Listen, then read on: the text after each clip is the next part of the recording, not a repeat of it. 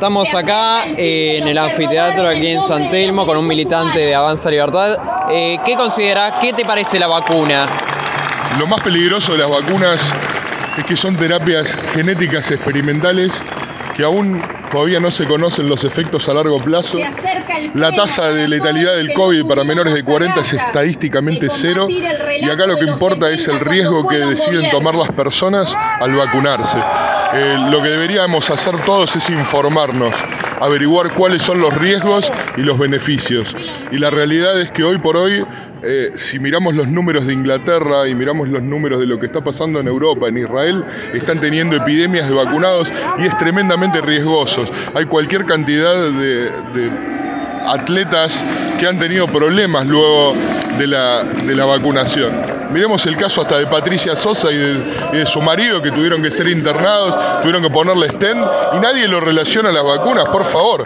Dato oficial del Ministerio de Salud de la Argentina, de enero a agosto hay 47 mil muertos vacunados. A ver, pasan por COVID, ¿ok? Perfecto. ¿Vos crees en la ciencia? En la... Claro, por supuesto.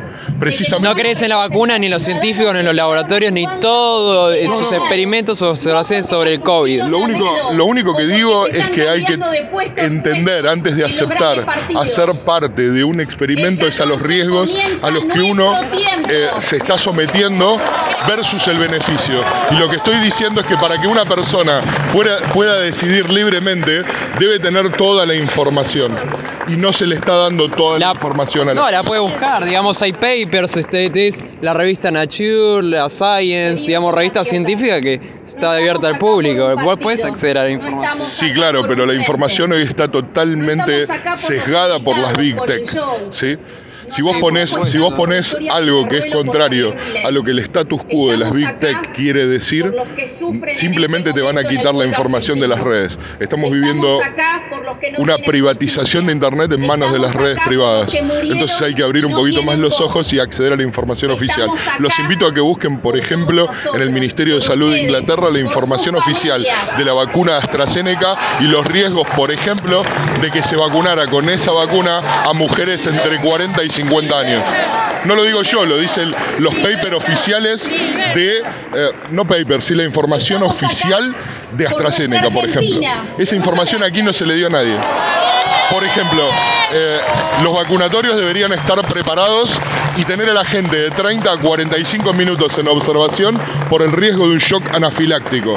Eso no se lo dicen a nadie y a los 15 minutos lo sacan. Otro ejemplo es que si las vacunas, en lugar de dártelas eh, de forma intramuscular, te la dan en forma endovenosa, la vacuna puede ser mortal. Por lo tanto, en el manual del vacunador dice que primero deberían extraer y ver si sale sangre. Y eso no se hace. Eso quiere decir que te están poniendo en un riesgo innecesario por el solo hecho de que te puedan dar la vacuna en un vaso sanguíneo. Y eso no está pasando, ni la gente que está vacunando está capacitada para hacerlo. Son militantes los que están vacunando. ¿eh?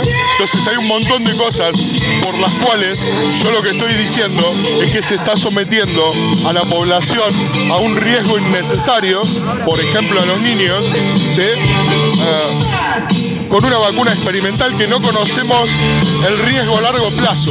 Eso es lo que estoy diciendo. Y deberíamos plantearnos como sociedad un debate serio acerca de los riesgos.